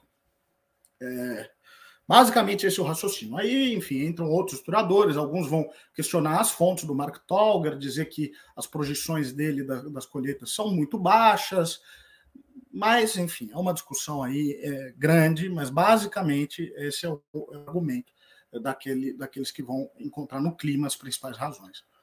É, mas, enfim, para a gente não, não se alongar tão, tão mais nesse tema, essa foi a questão da, da, da, do, da coletivização do Galadamor. É, e aí a União Soviética, logo em seguida, né, vai entrar nesse período que é um período de grande euforia, o plano quinquenal foi completo, ou seja, é, consideraram que ele foi cumprido com sucesso, é, houve o pontapé inicial da industrialização, o campo foi é, coletivizado praticamente em sua, em, sua integridade e é, é, o Stalin organiza então o chamado Congresso dos Vitoriosos, um congresso do Partido Comunista, em que apresenta o resultado de todas essas iniciativas e que eles julgaram iniciativas bem-sucedidas. Porém, é, passado apenas dois anos do Congresso dos Vitoriosos, ocorre, começa os chamados grandes expurgos. É, os grandes expurgos vai, vão ser aí.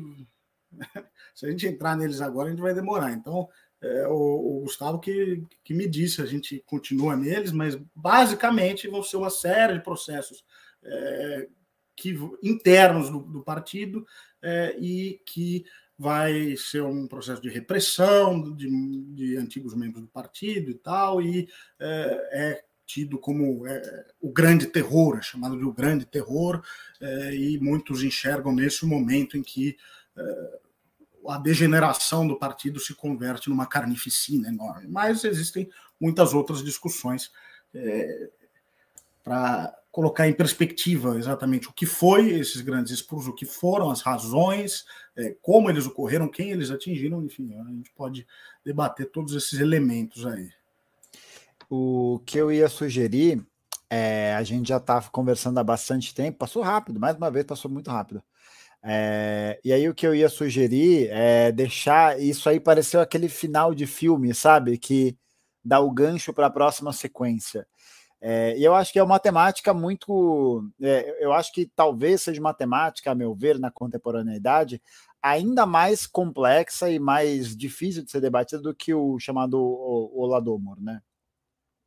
Porque, enfim, é, é algo que acho que ainda está muito fresco na memória de muita gente e tem um certo debate é, mais polêmico que eu acho que merece mais tempo dedicado, né? Eu acho que é, ver, ver contigo, né, Rodrigo? Você tá afim de um dia a gente fazer uma live, é, entre aspas, né? Pocket, né? Bem, entre aspas, pocket, é, para a gente poder falar desse assunto especificamente, né? Porque eu acho que é algo que demanda um, uma profundidade, um cuidado bem grande, né?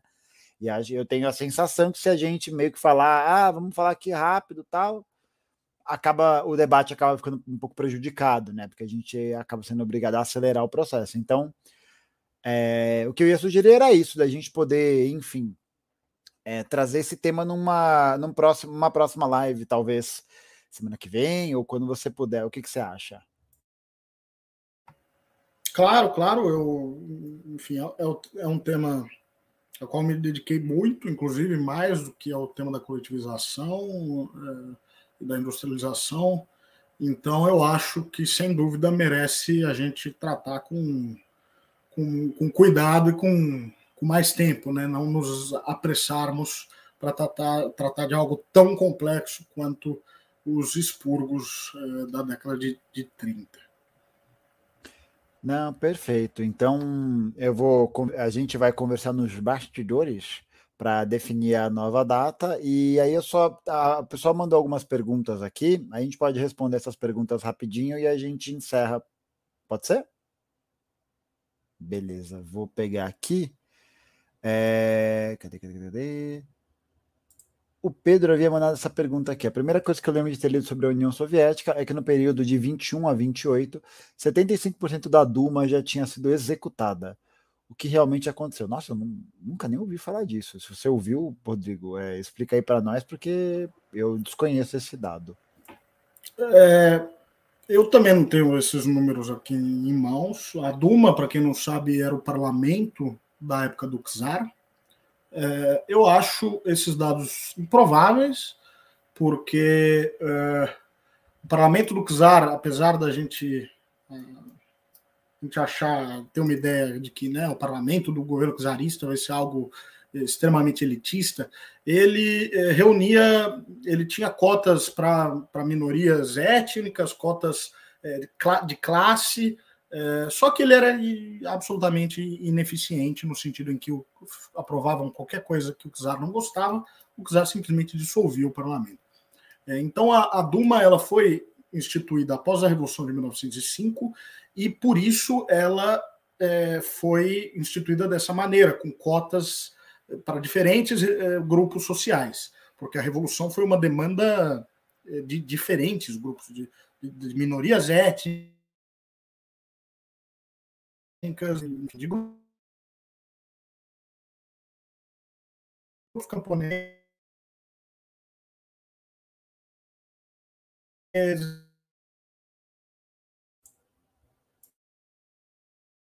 Esperaram ah não ah não não acredito que travou agora é, Rodrigo, você, você, poderia repetir? É porque deu uma travada, não sei se travou aí para as pessoas. Ah, tá. Na hora que você, é, é, você, você, Só nessa última parte, nesses últimos 30 segundos que você comentou, repetir, por favor. Tá, tá. Então é, então é o seguinte: como a Duma ela representava vários estratos sociais, é, não acho possível que ela tenha sido assim, né, 75% deles tenham sido perseguidos pelos bolcheviques na década de 20, mesmo porque as perseguições na década de 20 não foram tão intensas quanto depois elas seriam. É, outro elemento, de que Duma a gente está falando? Se a gente está falando da última Duma, é, houve a guerra civil nesse meio tempo.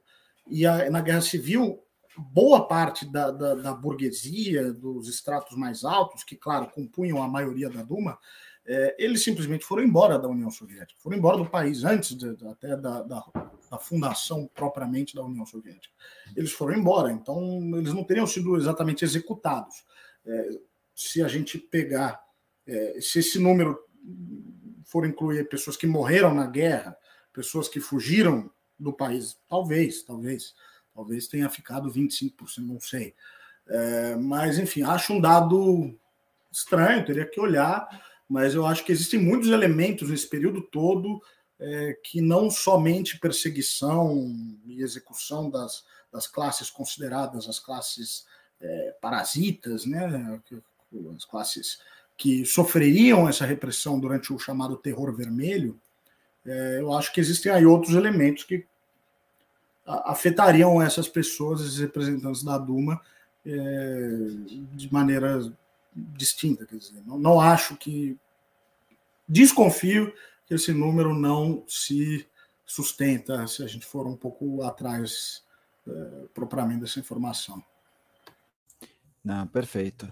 É, todos esses números que acho que implicam grandes porcentagens, grandes quantidades, eu já olho, já olho fazendo que não com a cabeça, porque imagina, é, acho que é bem difícil, né? Mas é interessante como isso é vinculado o tempo todo. É, a Barros também perguntou: fala-se do período de Stalin como se ele tivesse todo o poder, to, to, como se ele tivesse todo o poder total centralizado nas suas mãos, sem espaço para divergências. Era assim mesmo ou as coisas são mais complexas? Vou dar um spoiler: as coisas eram mais complexas, mas o Rodrigo manja muito mais do que eu e ele pode falar mais.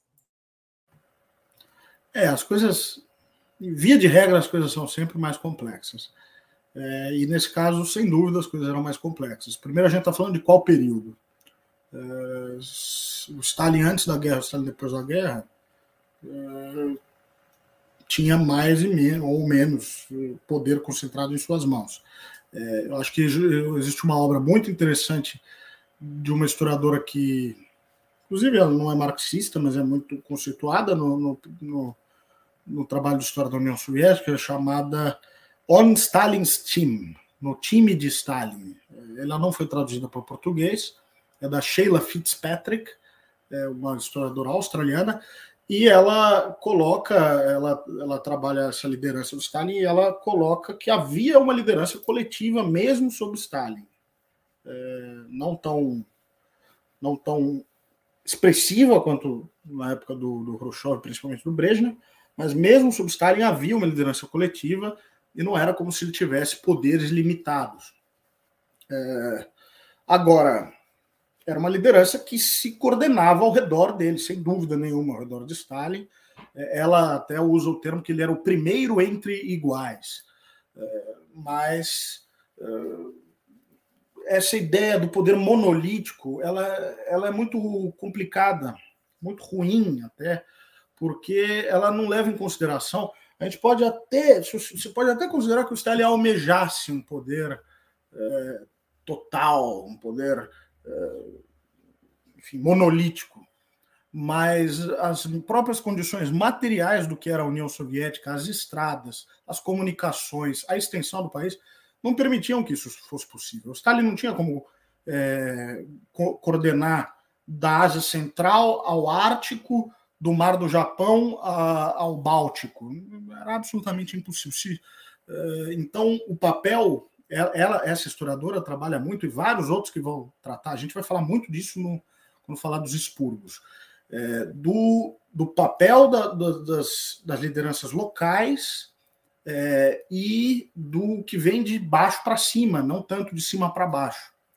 É, e de um caos, de um certo caos que, que se estabelece é, de, por causa das, das, das diferenças do que era almejado com o que era possível, do que era transmitido com o que era recebido, enfim. A gente está falando de um país enorme, gigantesco, é, com grandes limitações, grandes limitações na década de 30. É, e a última pergunta do João. Muito bom conteúdo. Obrigado, João. É, uma dúvida que tenho é sobre como eram feitos os pagamentos dos salários nesse período na União Soviética. Já li que o maior salário era no máximo cinco vezes o equivalente ao menor salário. Isso eu não faço a menor ideia. Olha, isso mudou muito é, durante o período Stalin.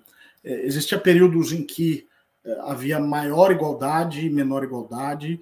Existia períodos em que havia prêmios, é, por, exemplo, por exemplo, o período do Stahanavismo, o período dos, eh, do voluntarismo, né? o Stahanov, o Stahanov era Stahanov, em russo, que a gente chama Stakhanov, eh, ou Stakhanov em português, ele era um operário que cumpriu, famosamente cumpriu a cota dele, um mineiro, ele tinha uma cota X, ele produziu é, num dia 12 vezes, 12x.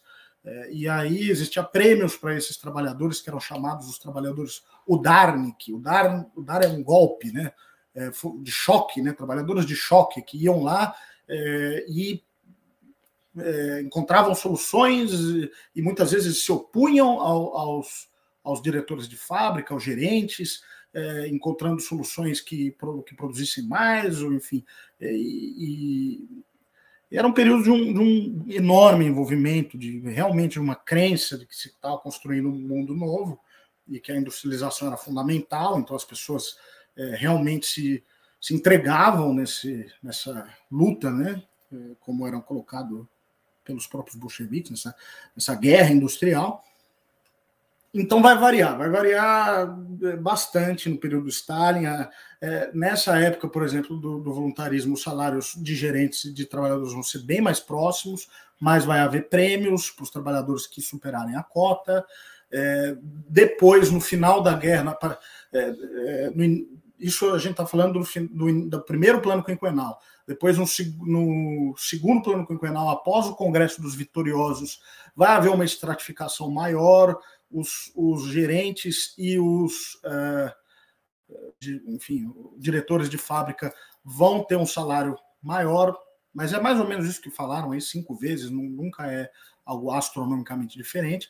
Só que isso também vai gerar um descontentamento, e a gente vai falar disso quando a gente falar dos grandes expurgos.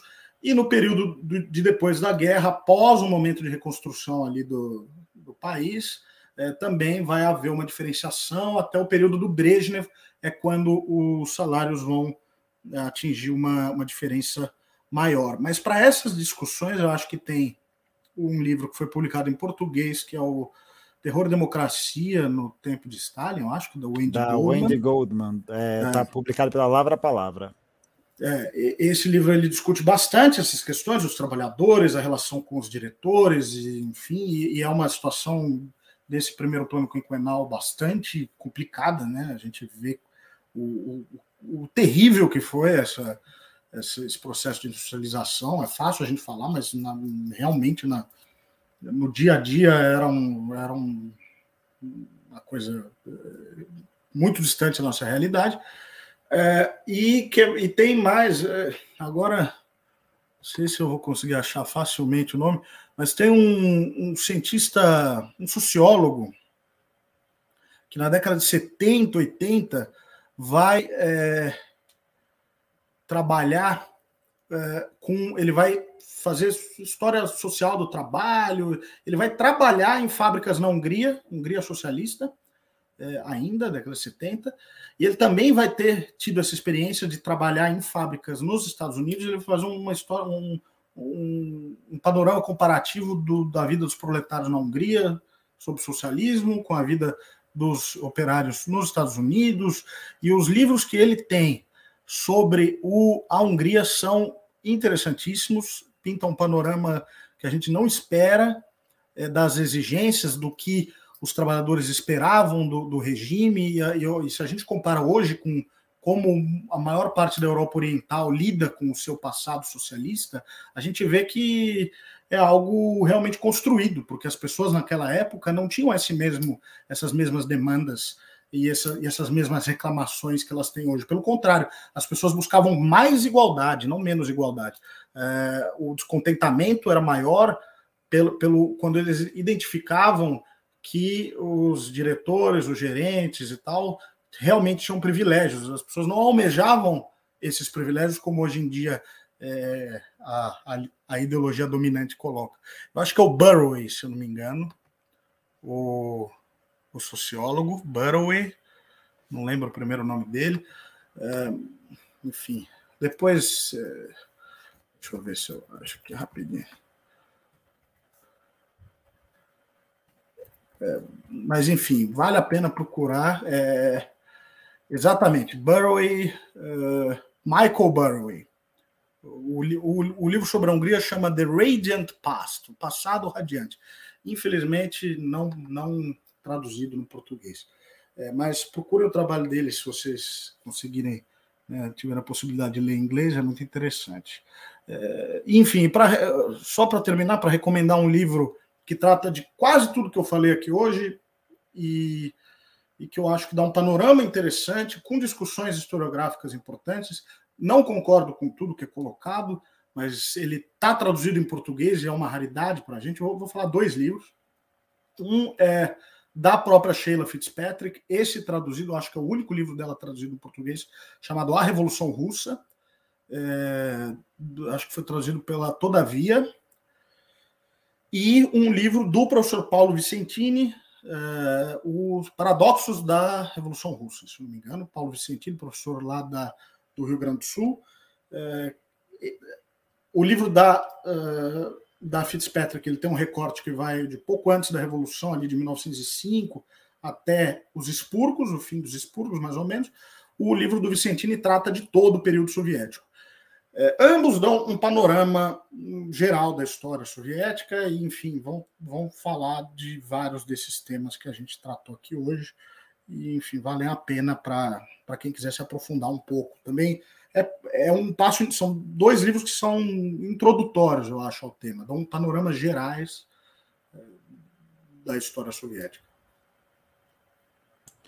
Não, perfeito, Rodrigo. É, com, com o perdão da, enfim, né, da surpresa, veio uma pergunta aqui que eu acho que é interessante a gente responder, só para dar levantar a leve polêmica entre aspas no final que é a pergunta da Carolina. É verdade que o Lenin queria deixar o poder para o Trotsky, mas o Stalin escondeu a carta que falava isso? É...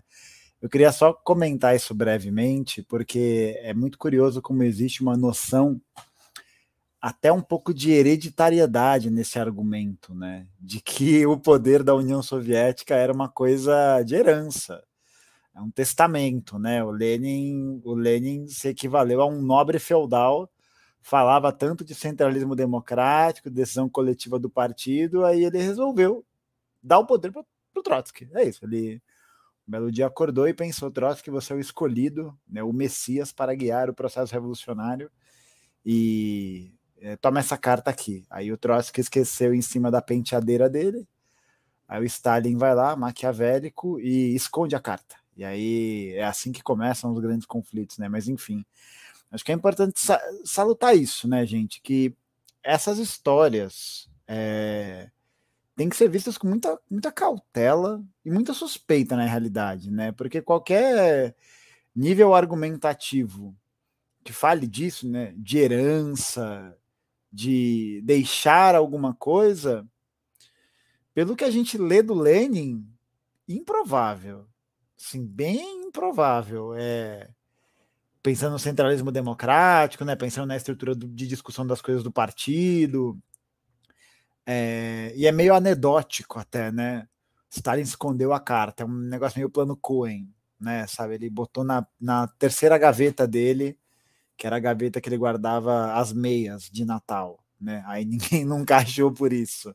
Enfim, se quiser comentar rapidamente sobre isso, Rodrigo, acho que foi só um, uma anedota interessante. É, eu acho que ela deve estar se referindo a um documento que é chamado Testamento, é extraoficialmente chamado Testamento do Lênin. Ele é um documento polêmico porque até hoje existe um debate sobre a existência desse documento, a autenticidade desse documento. Tem gente por aí que diz que foi provado que não, não existiu. Não, não, não foi, não existe nenhum consenso na academia é, se existiu ou não esse documento. Agora, se a gente for ler o conteúdo do documento, é, mesmo o conteúdo né, né, real, não, não tem nada disso de deixar o poder para o Trotsky, nem de preferenciar o Trotsky. Ele é um documento em que o Lenin é, vai criticar toda a liderança, elogiar em parte e, né, e depois criticar a liderança. Ele critica é, o Stalin, talvez nos termos mais duros, porque é, foi quando o Stalin teve um desentendimento com a esposa do Lenin, na Krupskaya, em relação ao tratamento dele. O Lenin estava convalescente e os médicos haviam proibido ele de é, se informar, de ler jornal, enfim, trabalhar. O Stalin queria é, garantir que isso não fosse ocorrer. A Krupskaya deixava ele ler jornais, inclusive existe uma história de que eles publicavam jornais só para o Lenin ler e, e ser, enfim, sem, sem notícias reais para ele não se preocupar, coisas, né?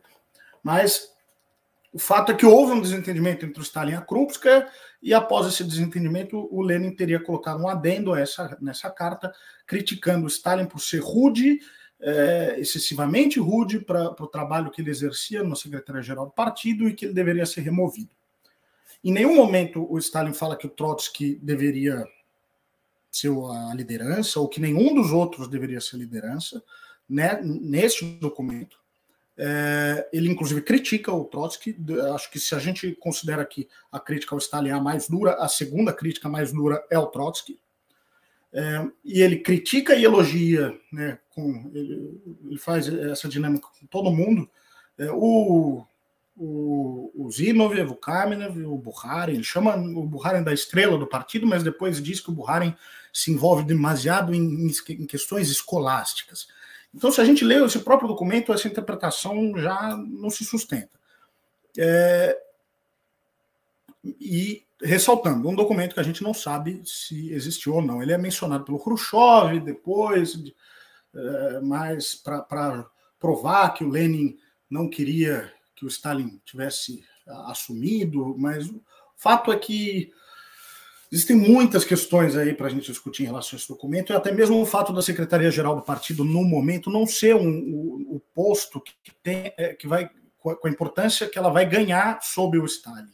Ela era um posto basicamente burocrático, de departamento de quadros, de nomeações, e o Stalin, com uma habilidade política enorme, e aí eu não vou entrar no mérito se é bom ou se é ruim, ele soube usar essa máquina em seu favor e contra os adversários dele, e ele vai alçar a secretaria-geral do partido a esse posto quase que como a chefia do partido.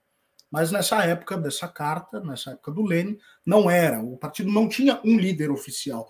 E é importante isso que o, que o Gustavo falou, é, que não é assim o Lênin passar o poder para o outro. O desejo do Lênin sempre foi manter uma liderança coletiva, é, o Lenin sempre teve desconfianças em relação ao Trotsky, porque o Trotsky tinha sido menchevique, o Trotsky era identificado com. É, o Trotsky vai ser muito criticado por uma coisa. Depois ele abandonou, mas ele vai é, propor a militarização do trabalho. Então, havia uma ideia nessa década de 20 de que Trotsky poderia ser potencialmente muito mais. Estou falando ainda da década de 20, tá? antes da coletivização, poderia ser muito mais é, brutal com é, os camponeses com a classe trabalhadora do que o Stalin, potencialmente. É, então, existem várias, vários elementos. E o Lenin não era. E aí, aí o Stalin tem culpa. O, o Lenin não era essa figura é, máxima, inquestionável dentro do partido. O Lenin colocava as coisas em discussão e muita gente votava contra o Lenin dentro do partido. Quando o Lenin coloca a questão de vamos fazer a revolução, vamos é, enfrentar o governo provisório, lá em 17, o Kamenev e o Zinov votam contra. Votam contra, eles são contra a, a, a, a insurreição armada. Depois, quando Lenin vai. É, coloca a questão da necessidade da paz com a Alemanha na Primeira Guerra Mundial, depois da Revolução, quando ele é, manda o Trotsky para Brest-Litovsk para assinar um, um acordo que vai ser é, um acordo muito duro para a Rússia, que vai é, que a Alemanha vai exigir anexações, compensações, e o Lenin diz sim, tem que assinar, tem que fazer a paz a qualquer custo. Muita gente dentro do partido foi contrário a ele. Então ele não era essa figura inquestionável é, que depois a propaganda que vai se, se, se criar sobre, sobre a figura do Lenin e sim, aí tem toda a questão da personalidade e o Stalin se utiliza disso sem dúvida nenhuma e cria essa aura e se beneficia dessa aura, mas o fato é que não era assim, não era assim que a dinâmica do partido funcionava até então. É... Então, acho que é isso. Espero, espero ter clarificado, mas é, é, é uma questão que sempre é colocada, né? E acho importante a gente é, discuti-la. É importante de falar desse documento, é, porque as pessoas não vão nem atrás de ler realmente o que está escrito. Ele existe, você pode procurar, procura o Testamento de Lenin, está lá. Ele em nenhum momento, aliás, o nome é ruim, né? O Testamento, parece que ele está dando o país Exatamente. como herança, uhum. é, e em nenhum momento ele está lá é, passando nada para ninguém, ele está fazendo críticas gerais, recomendações, e se a gente for pegar o momento ele está particularmente bravo com o Stalin por causa de uma questão pessoal com a esposa dele. É isso. Perfeito. É... Não, perfeito. Acho que inclusive é, a gente pode abordar isso eventualmente, né? Falar de é, do Testamento, do famoso decálogo. Não, decálogo de Lenin nem vale a pena porque é uma piada. Não, isso é uma piada. Não, esse é falsificação histórica mesmo, consensual. Ninguém. ah, é bom demais. Nossa, eu acho incrível. A primeira, eu vi, acho que só ano passado, a primeira vez. Eu fiquei, eu fiquei absurdado, assim. É, é um negócio. É ridículo. É, eu não acredito que alguém se, se poste a esse papel né, de, de escrever uma parada daquela e divulgar. É, imagina, o que, que a minha mãe ia pensar de mim se me visse fazendo isso? Ela ia, ela ia com razão me odiar, é, me mandar para um colcose, risos, né? É, mas, Rodrigo, eu queria muito te agradecer mais uma vez pela, pela tua presença. Foi mais uma vez muito elucidante, muito esclarecedor, muito, muito construtivo. E já recomendou os livros, então não vou pedir a recomendação de novo. É, no mais, a gente se vê então, a gente vai combinar. Fiquem atentos, porque a gente vai dedicar uma live só para falar desse momento histórico importante, né? Queria até ter uma lanterna assim para fazer um clima meio terror para falar dos expurgos, né? É, mas enfim, se quiser mandar um recado aí final, o microfone é seu. Não, agradecer a todos que assistiram. Foi um assunto longo, mas espero que que tenha sido interessante. É, e só mencionar, quem quiser me procurar nas redes sociais, eu tenho um trabalho de guia turístico aqui na Rússia, então podem me procurar no Instagram, arroba Guia Rússia. Lá eu trato mais de turismo mesmo, de viagens pela Rússia, é, enfim, também da história russa no geral. E no Twitter, quem quiser me procurar, arroba Rianhes, que é o meu Twitter em que eu vou dar mais opiniões pessoais, aí falar de política e tal. E uh, quem quiser participar, conhecer a Rússia, eu também trabalho com viagens online. É, agora a gente ainda está elaborando a próxima, que vai ser para o início do, do, de dezembro, provavelmente algo relacionado às luzes de Moscou. Moscou é uma cidade no, no final do ano que eles colocam muita iluminação, fica linda e talvez já esteja nevando, né? Nesse momento está nevando bastante em Moscou. Então eu faço viagens online, passeios ao vivo, é, para quem tiver o interesse aí conhecer a Rússia, é, não tiver, não tem a oportunidade de conhecer ao vivo por causa de todas as limitações da pandemia ou até limitações aí financeiras, existe essa possibilidade de participar com o projeto Viajar de Casa. Viajar de Casa que é o que está me mantendo aqui enquanto o meu trabalho está tão prejudicado pela, pela pandemia, infelizmente. Então agradeço muito a oportunidade, o, o espaço, Gustavo. Muito obrigado. Que isso, pô, a honra é toda minha e sigam os perfis do Rodrigo, porque é sempre coisa muito boa. E eu fiz uma viagem com ele para é para Praça da Vitória, não foi? Praça da Vitória. Foi isso? Praça Museu da Vitória? Da Vitória. Parque é, da Vitória. Parque da Vitória, é isso. Foi na praça. Olha que, que, que desonra, né? O negócio gigantesco é chamado de Praça da Vitória. Stalin está triste comigo neste momento. É, mas valeu, é muito legal, gente. Vale muito a pena. Sigam os perfis é, do Rodrigo e o Viajar de Casa, que é uma iniciativa muito legal. Tá bom, gente? Muito obrigado também a você que assistiu. Muito obrigado a você que é, não assistiu ao vivo, mas assistiu posteriormente. E a gente se vê na próxima live sobre União Soviética para falar dos expurgos. É isso aí, gente. Um grande abraço, sucesso, boa semana e até a próxima, Rodrigo. Tchau, tchau. Até mais.